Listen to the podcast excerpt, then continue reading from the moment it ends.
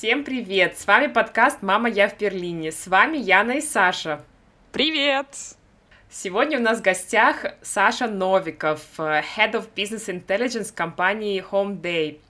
Когда-то я работала с Сашей в одной компании и была очень рада иметь такого коллегу, потому что он всегда был готов ответить на мои вопросы и помочь в тот момент э, новенькой коллеге разобраться с аналитикой, какими-то программами, данными, информацией.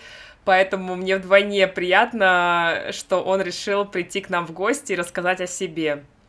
Перед тем, как э, приступить к разговору с Сашей, давай расскажем нашим слушателям немножко больше о себе, как мы обещали в предыдущем эпизоде. Я думаю, что это уже не секрет, что мы работали в одной компании в начале нашей карьеры в Берлине, и наша деятельность была связана с мобильными приложениями. Я напрямую участвовала в разработке маркетинговых компаний таких крупных брендов, как Яндекс, Музыка, Яндекс Поиск, э, от Playrix э, и многие другие игровые приложения и подобные виды бизнеса. По сей день, в принципе, моя работа связана с миром онлайн-рекламы и мобильными приложениями. Саша, по-моему, ты немножечко ушла в другое направление деятельности. Да, все верно. Я четыре года работала в сфере мобильного маркетинга, а, дослужилась до Э, head of Sales, у меня была команда по всему миру, но потом я решила следовать своей мечте э, и уйти в другую индустрию. Вот, но об этом уже в следующих наших эпизодах. Да, будет интересно послушать, на что ты нас променяла. Да, на что я вас променяла. Но пока давай перейдем к разговору с нашим гостем и узнаем его историю. Давай. Поехали!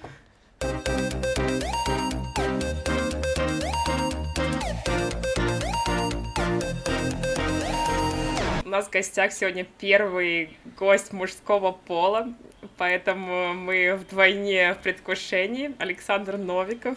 Саша, привет. Саша, привет. Привет. Саша, ты работаешь в такой интересной сфере деятельности, насколько я знаю, которая называется Business Intelligence. Нам было бы, конечно, интересно знать побольше об этом, но и также о твоей истории, твоей компании, твоей деятельности и о многом другом. Ну, пожалуй, начнем э, с профессиональной стороны вопроса. Чем ты занимаешься? Расскажи. Бизнес intelligence — это про э, то, э, как компания э, использует те данные, которые есть у компании. Любая компания сейчас получает большое количество данных, особенно из средств цифрового взаимодействия, там, через рекламу разных цифровых медиа, как Инстаграм, что-то еще. Э, и эти данные, они должны быть э, трансформированы в, нечто, что может быть реально использовано. Что, э, зная, что там человек Вася посетил 10 раз страницы разных девушек, которые ему интересуют, это, конечно, здорово, но не очень полезно. Но вот зная, что Вася еще при этом очень хочет похудеть, это очень полезная информация, которую можно использовать для таргетированного маркетинга.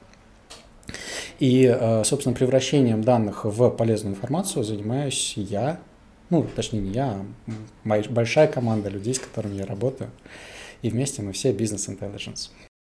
Да, Саша, это очень интересно. Расскажи как раз про свою команду. Ты говоришь, большая команда. Сколько у тебя человек? Как непосредственно э, распределены обязанности? И, может быть, чуть больше расскажешь про компанию, потому что мы знаем, что вы занимаетесь недвижимостью. Это такой достаточно больной вопрос, в принципе, для всех жителей Германии, в частности, Берлина. То есть, э, если ты углубишься в эту тему, будет очень интересно, я думаю, нашим слушателям. Тогда, наверное, начнем с обратного. Начнем с компании, а потом я немножко расскажу больше о том, как э, устроена команда Business Intelligence моей компании. Итак, я работаю на компанию, называется она Home Day. Это сейчас э, пятый по размерам э, агент недвижимости в Германии. И компания на рынке не так давно, наверное, она началась в 2014 году. Я присоединился к компании в 2018. И на тот момент компания еще даже не очень понимала, чем она хочет заниматься. Она пыталась заниматься, а, так скажем, быть платформой для других агентов недвижимости. Но а, в течение времени, за последние два года, мы переопределились, мы поняли, что мы действительно хотим быть агентом, а, то есть теми, кто представляет интересы покупателей и продавцов на рынке недвижимости и помогает им заключать сделки. И активно растем. То есть, если а, в конце 2019 года там, о нас никто особо не слышал, то сейчас, как я сказал, мы пятая компания в Германии по объемам рынка. Это все еще немного, и рынок еще все еще очень большой, и там есть куда расти. Да, агент э, по недвижимости это просто обычно ассоциация идет э, с каким-то маклером, с какой-то личностью, правильно, с человеком, который помогает продать или купить и берет комиссию. Получается, ваша компания действует как э, некий продукт, который заменяет физическое лицо, правильно я понимаю? А, не совсем. Мы все еще физическое лицо. Я слово маклер не хотел использовать, потому что, мне кажется, оно не совсем русская, но это, кстати, большая проблема в, сейчас для меня. Говорить по-русски, не используя специальную терминологию, не сваливаться на английский или там немецкие термины. А, но тем не менее.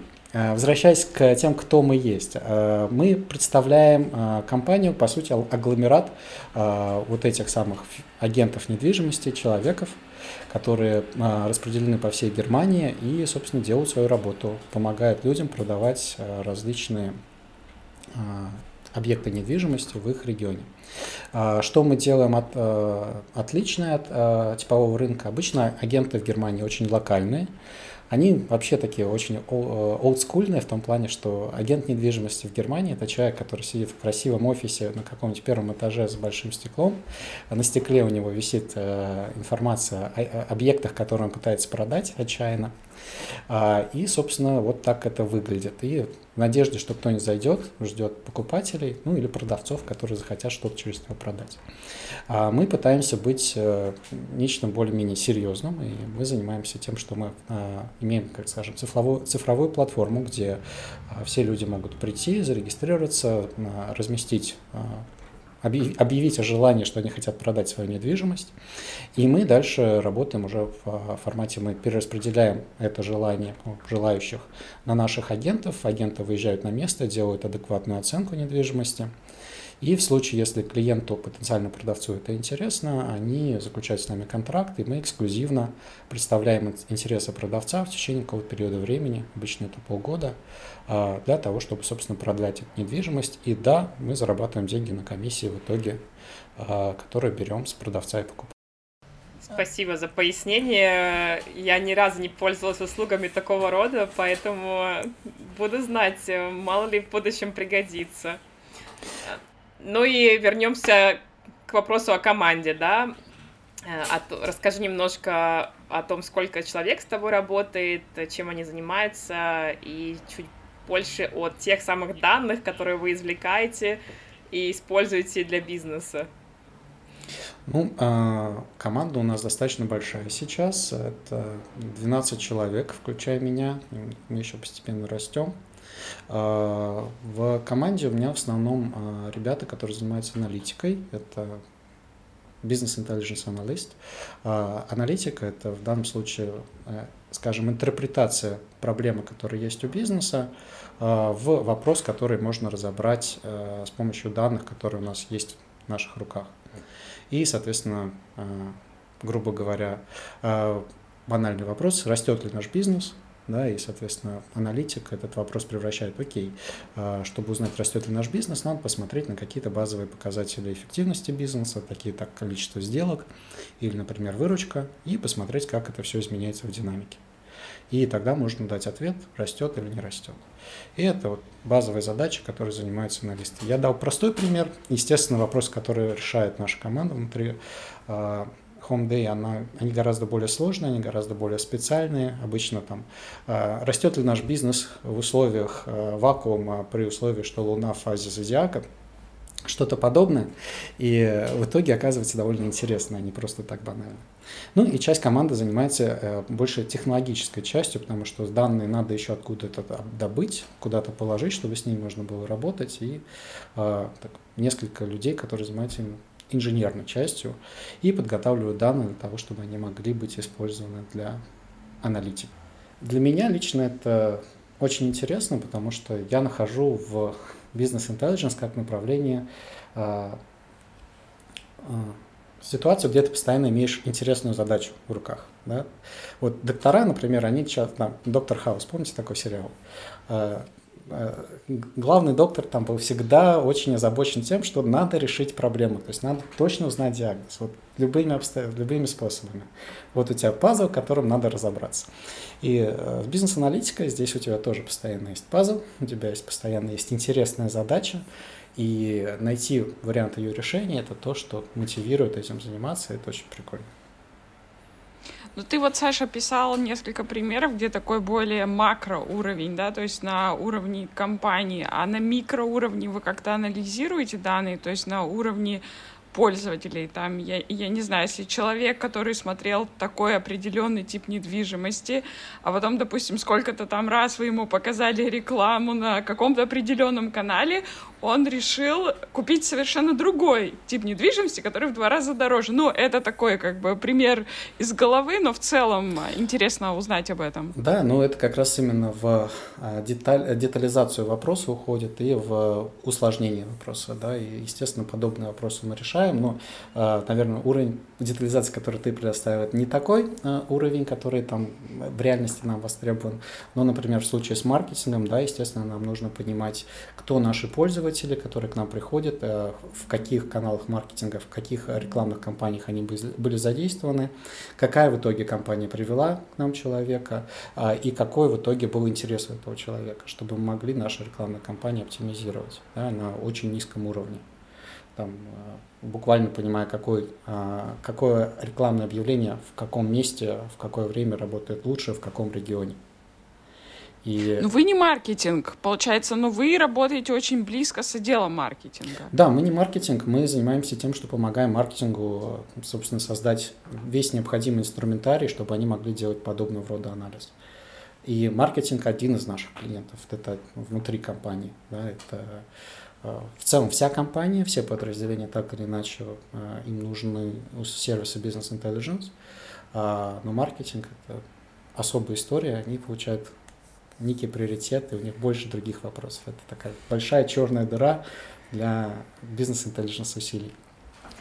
Да, стоит упомянуть, что мы с Сашей работали в одной компании когда-то давно. Я тоже приходила к Саше и говорила, Саша, пожалуйста, нам нужно сделать вот это или найти такие-то данные. И Саша всегда магическим образом мог эти данные достать. Поэтому я примерно представляю себе, о чем идет речь. Я, я предполагаю, что все отделы, включая руководство, пользуются э, результатами вашей работы. Но мы сейчас все живем в мире, когда на улице бушует пандемия, локдауны, коронавирусы и все такое прочее. Нам вот интересно узнать, повлияло ли это как-то на рынок недвижимости и на работу вашей компании, стали ли меньше покупать, либо же наоборот, э, не было изменений. Расскажи поподробнее. А, ну, хороший вопрос. Э, естественно, COVID повлиял на многие бизнесы э, в Германии, и наш бизнес был не исключением. Ну, точнее, мы думали, что мы будем не исключением, и мы будем очень серьезно пострадаем от того, что возник COVID, возникли локдауны, и как мы говорили до этого, у нас все-таки есть человек, который предоставляет сервисы от нашего лица, наш агент, в локальной территории. А, и эти люди больше не могут прийти кому-то в гости, потому что, извините, ну нельзя, локдаун. И вот в этот период мы начали сильно переживать. Мы даже часть людей, которые были представлены в операционных подразделениях, отправили на сокращенную работу. И э, мы пробыли вот в этой ситуации неопределенности примерно месяц. Потом мы внезапно осознали, что а, мы за этот месяц нашли разные варианты решения проблем, которые возникла. То есть не можем прийти в конкретный объект, окей, мы можем, а, либо договориться, чтобы люди из объекта ушли, а мы пришли, А, либо люди в объекте могут сами видео сделать, и вообще там сейчас у всех смартфоны и все такое, это, в общем-то, не проблема, если есть желание. И через месяц мы поняли, что на самом деле мы сделали большую глупость, когда мы немножко сократили э, количество часов э, для работы у людей, и мы немножко просели за этот период времени. Но как только мы всех вернули, э, это была уже шестая неделя после начала коронавируса, мы вернулись к прежним оборотам. Наверное, мы могли бы расти гораздо быстрее в течение 2020 года без коронавируса, но он был, а, и мы выросли все равно как компания, как я сказал, мы действительно за 2020 год очень сильно прогрессировали с а, маленькой компании относительно рынке до а, одной из компаний, которую сейчас можно назвать лидером. И это здорово, что там варианты нашлись, и также здорово видеть, что рынок, в котором мы работаем, на самом деле а, не очень был а, задет, потому что, да, с одной стороны, кажется, да, коронавирус, все должны сидеть по лавочкам, ничего не делать и бояться, а де-факто людям все равно надо квартиру продавать, потому что они планировали давно ее продать или ну, купить, потому что они давно ее планировали купить. Соответственно, спрос и предложение есть. Плюс, наверное, люди стали больше времени проводить дома. Многие начали задумываться об улучшении своих жилищных условий. Раз так много сейчас времени приходится проводить дома. Знаешь, я читала сегодня вот только в журнале, что а за последний год продажи посуды выросли там на сколько-то, сколько-то процентов, причем такой, знаешь, эксклюзивный и дорогой, потому что люди поняли, что они так много времени проводят дома и с семьей, и все рестораны заменились на домашние чаепития, и нужно инвестировать в красивую посуду. Ну да, э, здесь, да, такой же фактор может быть. Ну, здесь есть оба фактора, да, что люди, с одной стороны, стали больше задумываться, что они хотят а, проинвестировать, либо продать. Э, свою квартиру, и э, также люди, которые начали бояться делать транзакцию в условиях неопределенности ковидного периода. То на то, но в итоге маркет, э, рынок не сильно изменился, и мы там, довольно успешно в нем росли. А, что, наверное, еще такой, наверное, менее забавный, но все же факт, э, потому что э, бизнес, связанный с объектами недвижимости, он также зависит на количество предложения, которые есть. И, к сожалению, предложение на рынке стало расти, но по плохой причине, потому что квартиры стали освобождаться.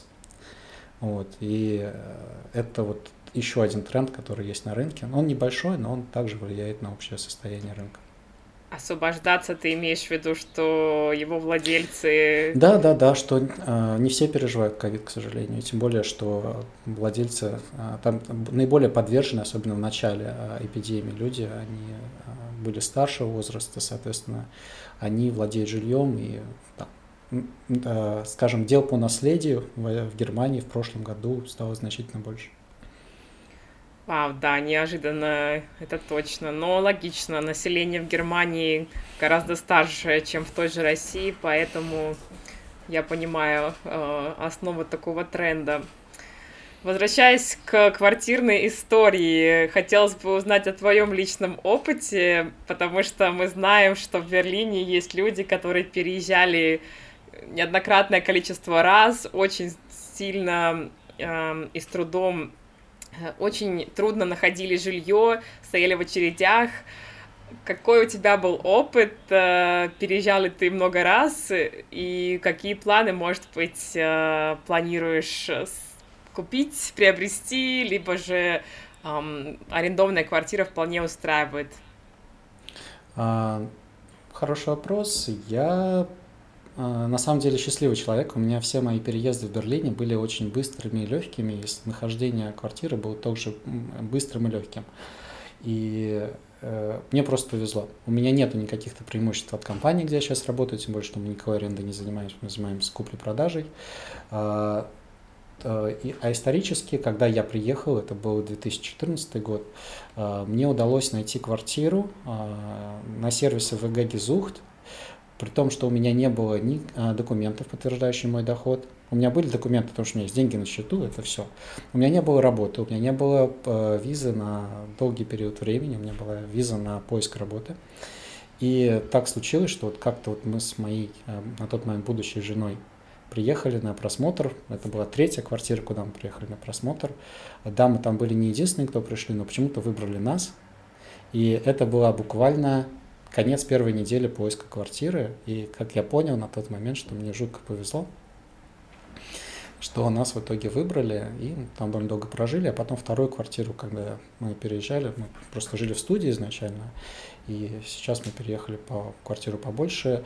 Э, я нашел э, строящийся дом и в удачном месте, и мне удалось связаться с агентами местными, и они были рады тому, что я как клиент их нашел. И э, опять же, у меня не было никаких проблем с тем, чтобы я участвовал в компетиции, в таком очень серьезном конкурентном отборе кандидатов. Ну, это мой случай, наверное, редкое исключение, потому что скольких людей я знаю, у всех всегда большая беда. Вот у меня а, недавно одна знакомая перебиралась, и а, ей пришлось, ну, не знаю, около сотни, что ли, пройти вот этих осмотров квартир. Э, и я даже пару раз за нее ходил, а, тут в окрестностях и посещал квартиру, делал умный вид, задавал умные вопросы. И вот настолько это все сложно. И да, уже никого не удивляет такая большая-большая очередь перед входом в подъезд в какое-нибудь определенное время из кандидатов, которые хотят получить квартиру. Да, я думаю, тут надо для слушателей пояснить немножко ситуацию. А, в частности, в Берлине поиск жилья, арендовать жилье это очень сложно. И это практически, эм, ну, я не знаю, как на работу подавать заявку. И даже, мне кажется, сложнее. То есть нужно отправлять э, онлайн все свои документы, а потом приходить, и зачастую это организуется все в один день. То есть там такая текучка, и ты видишь всех своих конкурентов. Сейчас заходишь ты, а потом там заходит Ханса, потом Клара, а потом, и, в общем, это все люди, и все их ты видишь, и вы все как э, акулы в этом море боретесь за этот кусочек один. И на самом деле вот то, что Саша описывает, это действительно, я думаю, очень редкая ситуация. И, наверное, да, тебе повезло, а, потому что многие люди достаточно долго ищут э, жилье в Берлине. Вот. Но это такое отступление, чтобы нашим слушателям было понятно вся боль этой истории в целом. Я думаю, что работу найти легче, э, э, потому что де-факто люди чаще находят работу, а потом они осознают, что надо еще квартиру найти. И в этот момент радость испаряется. Ну, кстати, мне тоже повезло. Я вообще была из тех удачливых людей, которые опубликовали объявление о том, что я ищу квартиру, и владелица квартиры написала мне. Я пришла туда, посмотрела, и, собственно, там я и прожила первые пожалуй, два года э, жизни в Берлине, потом я переехала к своему молодому человеку. В общем-то, на этом история квартирная у меня заканчивается, поэтому действительно я вообще не сталкивалась с такого рода проблемами. Но, как ты сказал, нужно искать креативные решения. Вот можно самостоятельно написать, э, либо же через друзей как-то. У меня есть знакомые, которые публиковали фотографии на фоне логотипа своей компании, чтобы выглядеть более солидно и, так скажем, а, вызывать большее доверие у будущих арендодателей. Но мы рады, что так получилось. Ты, кстати, упомянул, что ты приехал по визе для поиска работы. Я почему-то думала, что тебя пригласили на работу. Расскажи, как так получилось. Ну, моя история на переезда в Германию. Вообще я никогда в жизни не планировал переезжать в Германию. Э, немецкий язык мне был интересен только как язык группы «Рамштайн». И э, представить, что я поеду в Берлин, ну, не в жизнь. И, и я даже у меня был очень хороший и есть хороший друг из института, который некоторое время прожил в Германии, я в институте учил немецкий, я все время смотрел на него и ржал. Типа, ну нафига тебе немецкий? Сейчас я сам над собой ржу немножко, но это другая история. А, ну так вот, а, я а, в Германию приезжать не планировал, но у меня сложились отношения а, в, на моей работе с девушкой, а, которую, которая подала документы на то, чтобы здесь учиться. К моему великому несчастью эти документы одобрили. И мне перестал, встал очевидный выбор, что делать. Бросать работу, которая мне, с одной стороны, нравилась, а с другой стороны, я, наверное, уже в какой-то момент остановился в развитии. И, отвечая на все вопросы, как бы, что надо делать, я выбрал взять новый челлендж и последовать за сердцем и не пытаться постраивать отношения удаленно. И, соответственно, а, если девушка поехала учиться и у нее была виза студента, а, у меня была задача доказать Германии, что я чего-то стою и вообще можно меня тут взять на какую-то работу. И была у меня виза на поиск работы. Благо Германия предоставляет такие визы. Я приехал без знания немецкого языка, у меня до сих пор нету. Я, наверное, среди своих коллег один из немногих, кто не говорит по-немецки. Это, с одной стороны, а, очень здорово со стороны моих коллег, что они меня ценят, несмотря на это. Но а, я чувствую себя большим лентяем, потому что после 7 лет я все еще могу заказать еду в ресторане. Но это... Переезжаю, то есть а, когда я понял, что мне надо переезжать, соответственно, я разобрался, как работает э, система с подачей заявок на подобную работу. А, переехав, э, я начал активно здесь искать э, вакансии. А, в Берлине, слава богу, даже на тот момент, 7 лет назад, уже было, не было большой проблемы с англоговорящими компаниями. И я там активно подавался. И так сложилось, что под конец своего срока, буквально за две недели до окончания э, моей визы, когда я уже начал плохо спать, э, у меня сложились э, контрактные отношения с компанией, где мы все в итоге познакомились. Вау, да, оставалось две недели. Какие у тебя мысли были в голове? Это такое достаточно нервное, я думаю, был этап для тебя. Ну да, я сейчас, наверное, с трудом могу это вспомнить, потому что мозг э, честно убирает э, воспоминания, которые не самые приятные. Ну да, было ощущение серьезной тревожности, нервозности, уже были планы. Так, окей, я возвращаюсь в Россию, что я делаю? Как я переподаюсь на эту визу? Э, подобного рода размышления.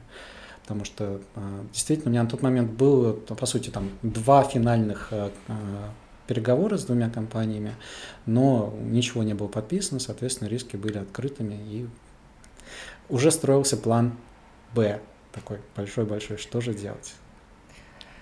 Да, но, видимо, суждено тебе было остаться в Берлине. Как я понимаю, эта девушка в итоге стала твоей женой, правильно? Да, да, да, да. Это, это было все абсолютно правильно и стоило всех усилий. Да, отлично все сложилось. Насколько мы знаем, до переезда в Берлин ты несколько лет проработала в компании МТС. Это такой гигант корпоративный, было бы интересно узнать, в чем э, главные отличия между работой в России и работой в Германии. Как ты себя чувствовал, когда ты начинал, и какие у тебя впечатления сейчас, спустя 7 лет? Здесь интересно, на самом деле МТС очень хорошая компания для того, чтобы в ней работать, в ней достаточно хорошая культура и хорошее отношение к сотрудникам, защита там Э, труд, согласно трудовому кодексу, все в порядке. И э, задачи, которые решает компания МТС, они достаточно интересные. И я, мне совсем э, было не скучно, потому что я занимался достаточно инновационными проектами в области финансовых услуг. И было чрезвычайно интересно. А, главное, наверное, что там меня смущало, это то, что любой вопрос, который тебе нужно так или иначе решить, это требует всяких разных согласований, потому что корпорация большая, департаментов много. А чтобы принять какое-то относительно простое решение, нужно согласование, которое обычно занимает недельку-другую. А, в принципе, это то, с чем можно работать. Более того, если уж совсем надо что-то быстро согласовать, там всегда найдется варианты, потому что всем можно позвонить, всех можно дернуть, все нажмут на кнопочку, и вопрос решится. Но, тем не менее, это всегда некая сложность. А, также там а, было всегда ощущение, что нужно действовать в пределах того, что у тебя есть. То есть а, есть вот большой департамент, вот у департамента есть какой-то свой бюджет, который запланирован на год вперед и в рамках этого бюджета ты вот живешь. И э, вот у тебя в этом бюджете запланировано, что нужно потратить столько-то денег, а ты их не умудрился не потратить. Вот ты в последний день сидишь и придумываешь, а куда бы мне эти деньги потратить? Потому что если в, этот, в этом году не потратим, в следующем не дадут. И вот с этой глупостью ты ей как бы активно занимаешься. И при этом чувствуешь, что у тебя все время везде какие-то проблемы. То есть тебе нужно какой-нибудь инструмент для работы, чтобы тебе было удобнее. Не-не-не, извини, на это надо отдельно тендер проводить. А тендер это там на полгода, специальный департамент. Э, не все так просто. И, э, наверное, это было э, тем опытом, который мне не нравился. В остальном все было достаточно неплохо, и, наверное, опять же, повторюсь, МТС очень хороший э, работодатель с точки зрения корпоративной культуры, с точки зрения э, подхода к кадрам, подхода к развитию кадров, потому что там постоянно там есть корпоративный университет, постоянная активность связана с повышением квалификации, и очень-очень такая э, успешная компания, на мой взгляд, в этом вопросе. И если бы я возвращался в Россию, я вполне мог бы рассмотреть работать в МТС снова. Вот, при всем при всей нелюбви к большим корпоративным организациям. А, здесь, в Германии, а, у меня так сложилось, что на самом деле я мог попасть в Deutsche Bank. Одна из, одна из моих серьезных опций была именно туда, и я бы, по сути, получил точно такой же experience, как я имел в России, только на английском. Что, с одной стороны, прикольно, я бы чувствовал себя как рыба в воде, но как бы не, не оправдывало мои большие цели, потому что мне хотелось что-то нового, чего, попробовать что-то такое, чего я не пробовал до этого. И а, компания, где в итоге оказался, она уже была меньшего размера. Она не была уж совсем стартапом, а, и, но тем не менее это была компания, там, по-моему, 200 человек, даже, может, меньше, когда я пришел, 150. А, и а, я понял внезапно одну вещь, что то, что я делаю, вот мои решения, мои действия, они а, несут конкретный результат и очень быстро – и там не будет никого, с кем нужно согласовывать. Это, конечно, плюс, а с другой стороны, если ты что-то сделал, то это сделал. То есть семь раз отмерь, один раз отрежь э, становится внезапно очень важным лозунгом в твоей жизни. И, наверное, это было таким первым ключевым отличием. Второе отличие, но оно больше идет уже из серии, как э, подходить к управлению, к менеджменту в целом. И если в России, в МТС я был э, представителем традиционной корпоративной культуры, когда там есть департаменты, э, долгие процессы, долгие проекты с проектными планами, проектными менеджерами, и все это очень такое тяжелое, погрязшее в документации, достаточно неэффективное, малорезультативное очень часто, опять же, из-за того, что слишком много людей, слишком много условий, которые должны быть соблюдены, слишком мало времени на то, чтобы проверить, а нужно ли это вообще. А, и в итоге это было, так скажем, не самым а, лучшим опытом моей жизни с точки зрения эффективности э, выполнения проектов. А здесь, в Германии, я столкнулся с а, вещами, которые сейчас в России все уже знают. Это Agile, Scrum. И для меня это было таким изменением в концепции, как подходить к работе, как вообще подходить к сознанию мира, что э, вместо того, чтобы тысячу лет думать о том, как э, все классно сделать и продумать все возможные риски вперед, вообще-то надо было попробовать сделать, а там посмотрим, э, исходя из результата, который мы будем видеть на тот момент, будем де- предполагать дальнейшие шаги. И это было тоже таким серьезным изменением восприятия, как, как надо работать. И сейчас, когда я вижу, так скажем, проекты, которые превращаются в нечто более долгое, в нечто более массивное, а, я всегда а, задаю вопросы, а нужно ли нам, нужно, а нужно ли нам делать проект большим, а нужно ли нам а, сто раз думать вот в тех, или предсказывать какие-то вещи, которые мы не можем предсказать. Можем ли мы найти вариант сделать что-то меньше, но попробовать ту же самую гипотезу и за короткий срок. И в такой практический подход я очень верю.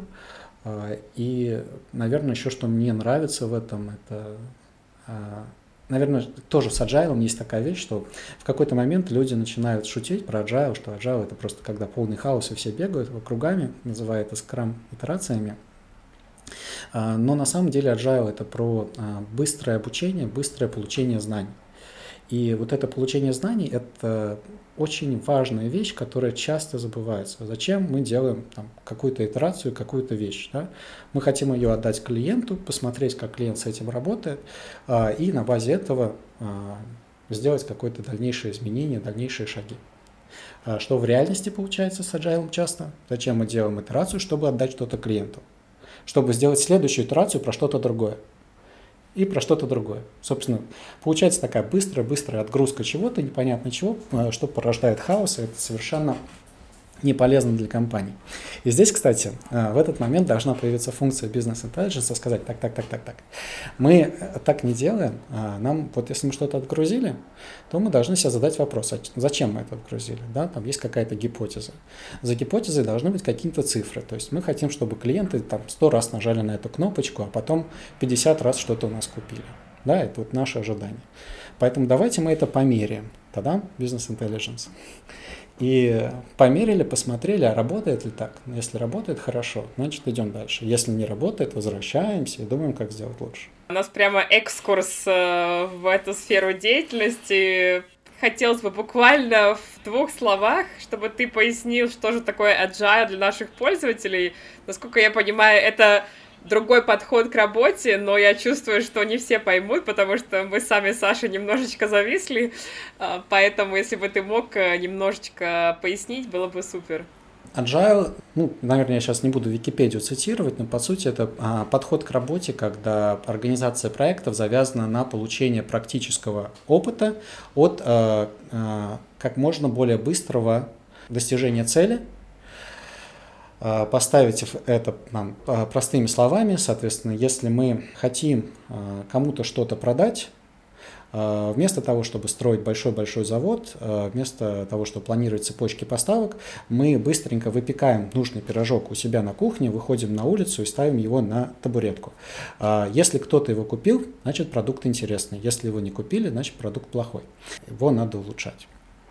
И, э, собственно, в этом и есть бэкграунд agile, что э, э, быстрыми экспериментами мы находим способ предоставить максимально возможную ценность для потенциального потребителя и уже узнав это, мы делаем дальнейшие э, итерации и дальше а, продолжаем улучшать наш продукт. Соответственно, уже, там, в следующий раз мы делаем другие пирожки. Как только пирожки начали покупать, мы увеличиваем масштабы, объемы, строим магазин, настраиваем цепочки поставок и все остальное.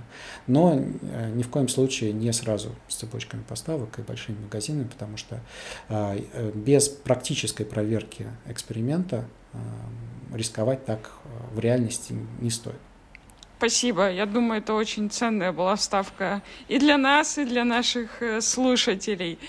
Э, ну окей, я думаю, мы достаточно поговорили про то, чем ты занимаешься.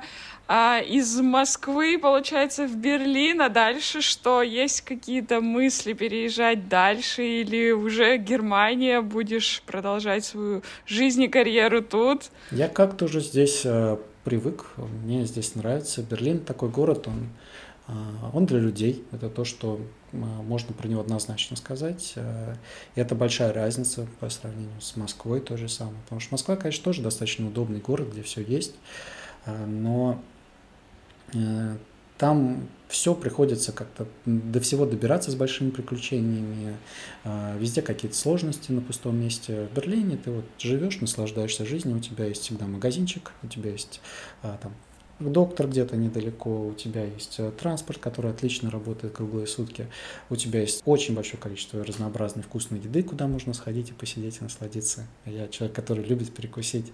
И чувствуется очень-очень здорово, очень комфортно. При этом, э, наверное, мне не хочется переезжать куда-то в другое место в Германии, потому что Берлин — это, с одной стороны, большой город, где все есть, а с другой стороны, Берлин не Германия в целом потому что за счет того, что он очень интернациональный, здесь э, восприятие иностранцев совсем другое. И как вот я 7 лет здесь живу, я по-немецки не говорю. И абсолютно нормально себя чувствую. Да, у меня иногда возникают какие-то маленькие проблемы, связанные с тем, что там а, в каком-нибудь а, государственном учреждении человек сходу не понимает, что ты по-немецки не говоришь, но в итоге всегда можно найти какой-то вариант э, решения проблемы. И да, наверное, какая-нибудь письма, какие-нибудь еще бюрократические вещи, они тоже вызывают сложности, но Google есть Google, и там всегда можно... И в итоге я чувствую, что мне здесь настолько нравится, что я бы не хотел. Если только куда-нибудь к озерам под Берлином пенсионерский подход. К озерам под Берлином. Это уже будет не Берлин. Там уже тебе не будут с тобой по-английски разговаривать. А я вообще-то, если к озерам под Берлином, то я не, не особо с кем-то хочу разговаривать в этот момент. Это другая история. Ну да, мы тебя понимаем. Жизнь в Берлине прекрасная и удивительная, поэтому многие здесь остаются надолго, а порой на всю жизнь. Насколько мы знаем, ты занимался проектом, э, связанным с помощью бездомным людям. Этот тип волонтерства и некой благотворительности сейчас довольно популярен. Хотелось бы узнать, как ты к этому пришел, что был за проект, да, и может быть, ты можешь дать парочку советов тем людям, которые заинтересованы в помощи другим, но не знают, э, с чего начать. Про советы, наверное, к сожалению, я не очень хороший советчик, но про историю, которой я занимался, я могу рассказать. Э, так случилось, что когда я ездил в Россию, мой там, один из визитов не был а, связан с хорошей новостью, это, был, это были похороны родных, и я приезжал туда, я там поддерживал морально а, других своих. И как-то в процессе я ходил в храм, и в храме я там столкнулся с человеком, который собирал деньги на а, пожертвования на то, чтобы помогать бездомным. И в тот момент у меня было такое настроение, что я понимал, что вот надо что-то хорошее сделать.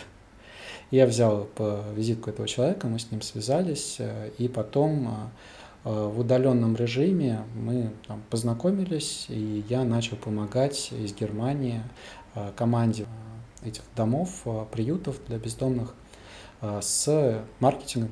У них была команда из трех людей, которые, собственно, тоже были бездомными, точнее, двое из них были бездомными бывшими, и один профессиональный маркетолог, которые занимались разными пиар-активностями, продвижением, ну, там, продвижение своеобразное в этом случае, то есть, что люди собирают деньги, соответственно, им нужно продвигаться в территории, в, в аудиторию, которая потенциально может быть благодетелями подобных фондов. И я этим ребятам помогал выстроить agile процессы и научил их работать в команде в какой-то степени, потому что до этого они работали все индивидуально, не связано, э, и там все вещи, которые они делали, были достаточно разрознены, и я им, э, им рассказывал о проектном менеджменте, о том, как можно работать все вместе э, в том же самом Scrum методе, и выдавал им, там рассказывал тулы, которые можно использовать, и помогал им координироваться. А, и там какой-то период времени, где-то, наверное, порядка почти года, я им так помогал, а потом они сами начали всем заниматься и вполне себе успешно а, продолжают существовать. Это очень вдохновляющая история. А сейчас ты как-то с ними поддерживаешь связь? А, почти нет, если только там какое-то письмо время от времени а, в друг другу отправить. Для меня просто это тоже был достаточно тяжелый опыт, потому что э, это требовало время, это время это довольно сложно найти, и я, будучи человеком очень э, целеустремленным на работе, э, очень мало оставляю себе в силы энергии вне работы, и делать что-то сверх того было крайне сложно. То есть в какой-то момент я понял, что я уже просто пытаюсь избегать этих митингов, пытаюсь избегать этой поддержки, и я ребятам сказал, что давайте мы сделаем так, чтобы я вышел из этого проекта, и я вышел, и они продолжили.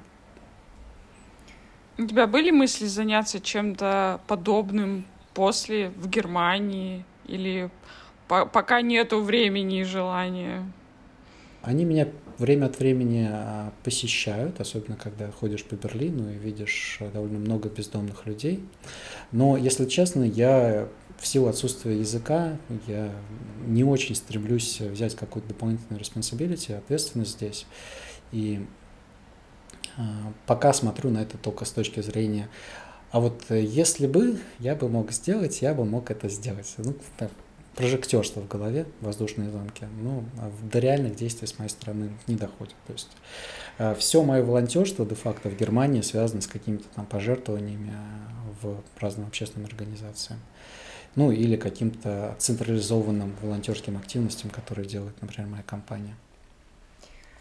Так, кстати, у меня как раз недавно была такая идея, потому что мой немецкий достиг определенного уровня, он хорош с точки зрения грамматики, с точки зрения, возможно, даже письменной стороны вопроса, но разговорная часть э, очень сильно хромает за счет того, что мне просто не с кем поговорить на немецком. И я вот думала, пойти ли мне на новый курс, который займет у меня 6-8 часов э, в неделю, или, может быть, например, выделить пол выходного дня для какого-то волонтерства, потому что наверняка оно будет на немецком языке и будет в той среде, которая позволит мне практиковать язык и плюс э, делать что-то полезное. Ну вот э, посмотрим, удастся ли мне найти что-то такое. Пока что я не начинала поиски, но планирую. Это действительно разумная мысль. И, э, я так понимаю, по, по крайней мере, я сталкивался это только в контексте поиска волонтерских инициатив для нашей компании. Э, есть несколько организаций в Берлине, куда можно обратиться, которые, собственно, помогают поучаствовать волонтерам. Удивительным образом это работает по принципу, что тебе нужно заплатить за то, что ты хочешь быть волонтером. Может быть, есть, если в частном порядке, это может быть что-то другое, поскольку я, я рассматриваю альтернативы для компании поэтому это может быть это стоит денег, потому что э, в конце концов э, это должна быть организация, отношения между двумя организациями, если есть организация на той стороне, она что-то потребляет, она требует каких-то денег, соответственно, вполне нормально, что какая-то сумма просится за волонтерство или за организацию э, волонтерских активностей, например, нужно снять автобус или что-то подобное, стоит денег. Ну, кстати говоря, в Германии подобное волонтерство это очень популярный тренд. Есть люди, которые даже каждый год ездят на какую-то локацию за свой счет, они оплачивают перелет и порой даже проживание и помогают. Например, у меня есть друг, который работает в детском лагере для детей э, из неблагополучных семей. А, на его работе это не считается отпуском, это именно считается неким опытом волонтерства. Есть люди, которые ездят в Бразилию, Африку, занимаются стройкой, э, просто уборкой, в общем, различными видами деятельности. Мне кажется, что это очень интересно и э, такая часть э, местного общества, которая пока что в России не особенно присутствует, но, возможно, я уже просто не совсем в курсе того, как это проходит. Саша, а у тебя были когда-нибудь мысли на этот счет? Мне на самом деле всегда было интересно общение с пожилыми, и я на, на эту тему задумалась. Но мой немецкий явно не настолько хорош, чтобы поддерживать какой-то вдумчивый разговор с пожилыми людьми. Я понимаю, что им зачастую просто нужна какая-то поддержка и иногда даже пара просто теплых слов и добрый взгляд, но все-таки хочется иметь какое-то а, более осмысленное общение с этими людьми, поэтому а, на данном этапе, а, я думаю, это э, не совсем возможно и осуществимо. С другой стороны, может быть, и если всмотреться, то в Берлине, возможно, есть какие-то организации, похожие с английским уклоном. Да, если наши слушатели о чем-то таком знают, мы будем рады тоже получить эту информацию, поэтому пишите на эту тему. Да. Ну и, Саша, еще парочка завершающих вопросов. Как проходит жизнь на удаленке? Вы вернулись в офис или все еще работаете из дома? Мы возвращались в офис э, на какой-то период времени, но не полностью. У нас был э, один день в неделю, как предлагаемый компанией день провести в офисе. И мы с радостью воспользовались возможностью, потому что после долгого пребывания в домашних условиях хочется какой-то социализации. И э, там, мы с командой встречались и продолжаем встречаться а, каждый четверг в офисе. Это очень довольно приятный experience. А, наверное, то, что изменилось, то если раньше в офис ты ходил, у тебя в офисе все хорошо, все организовано, у тебя рабочий стол, там э, митинги все запланированы, то сейчас приходишь в офис и э, понимаешь, что большую часть времени ты там просто страдаешь. Страдаешь, потому что сначала нужно все настроить, потому что ты пришел с своим компьютером из дома. А страдаешь потом, потому что у тебя есть митинги, а митинги, они наполовину реальные, половину цифровые. Соответственно, тебе нужно найти укромный уголочек, где можно пообщаться с кем-то в режиме, по сути, удаленного митинга, несмотря на то, что часть людей в офисе. А ты не один такой, вас таких много, и все укромные уголочки активно расхватаны, и ты понимаешь, что просто сложно, просто сложно быть в офисе. Но потом все это как бы а, становится хорошо и приятно, когда ну, происходит митинг внутри команды, например, когда все люди в офисе, и вместо того, чтобы быть на Hangouts или где-то еще, мы можем друг друга видеть, можем реально пообщаться, это очень здорово. Ну или сходить, в конце концов, на ланч все вместе. Я считаю, что это такой опыт, который на самом деле мы никогда не ценили. А сейчас вот так его ценишь, так здорово. Вот. к сожалению, из-за того, что сейчас корона снова начинает расти, э, у нас э, в офисе а, а, отменили, вот, так скажем, обязательное посещение, а, и теперь это абсолютно относится только к людям, кто хочет прийти в офис. И я так предполагаю, что в следующем году для части подразделений нашей компании, в первую очередь технологических, у нас будет политика remote first, то есть удаленка первая, это основной вариант работы, а прийти в офис это только для каких-то особых событий а, или особого а, взаимодействия с другими подразделениями, которые нельзя сделать онлайн. Да, думаю, с э, этой пандемией мы жили уже почти два года, и еще придется сколько-то пожить, и, конечно, а, даже когда она закончится, хочется верить, что она закончится, все равно а, след, который она привнесла, и позитивный в том числе на бизнес, на операции, я думаю, он останется, и, в частности, а, многие компании перейдут ну, на гибридную модель, это точно мы живем уже в новом мире. Наверное, это здорово, что-то должно меняться. И когда-то, когда я уезжал из России, я думал, о, как было бы здорово сделать очки виртуальной реальности, специальные перчатки и устроить э, офис через э, аватаров, ну, в виртуальной среде. И я прям реально писал это, хотел бы в патентное бюро обращаться. И вот сейчас на тебе аватары. Очк... Очков виртуальной реальности нету, но это другая история, не обязательно. Вау. Ну, я думаю, что мы уже будем а, потихоньку закругляться, и ты вот сказал про очки, про виртуальную реальность. Думаю, последний вопрос тебе такой на засыпочку зададим. А вот если сейчас у тебя такие были бы очки виртуальной реальности, ты бы взглянул, ну, так, на 10-15 лет вперед, что бы ты там навидел себе на будущее? На будущее себе лично? Ну, себе и человечеству давай, давай глобально мыслить. Сложно сказать, 15 лет это довольно большой срок. Э, я думаю, что как минимум человечество будет на Марсе к этому моменту. Ну, хотя бы одной ногой. Э, может быть, некоторые даже вернутся. А, наверное, у нас появятся все-таки чуть-чуть летающие машины. Ну, не то чтобы сильно летающие, но будут какие-то объекты, которые перестанут быть диковинкой, которые видишь на выставках, а станут вещью, как не знаю, лет 5-6 назад э, электрокары. Да? То есть вещь, которую можно увидеть, две-три штуки. А, наверное, хочется, чтобы а, мир стал немножко более открытым, потому что количество конфликтов, которые мы сейчас э, наблюдаем в разных частях света, и особенно это все усугубляется коронавирусом в том числе, оно довольно большое, и это не является какой-то классной вещью. Мне очень хочется, чтобы мы как человечество одумались и начали быть более добрыми друг к другу и более кооперирующимися. Хотя здесь все сложно. Тут политика, экономика давно-давно существует, и никак мы с этим не поборемся.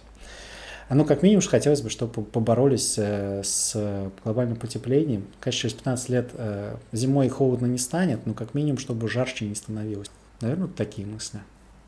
Интересно, посмотрим, э, что случится через 15 лет. Э, вдруг наш подкаст еще будет существовать, и мы э, подведем итоги. Но спасибо большое за э, твой рассказ про бизнес intelligence, про agile, про твою жизнь в Берлине. Я думаю, что много нового почерпнут э, из этого интервью наши пользователи и мы сами. А, ну и удачи с новыми проектами. Надеюсь, что аватары не за горами и офисная и работа Марс тоже станет еще более интересной. Да, спасибо, Саш. Спасибо большое, что пригласили. Было приятно с вами пообщаться, приятно э, вновь восстановить контакт, который у нас какое-то время пропал. Ну, э, желаю э, всего самого лучшего вашему подкасту.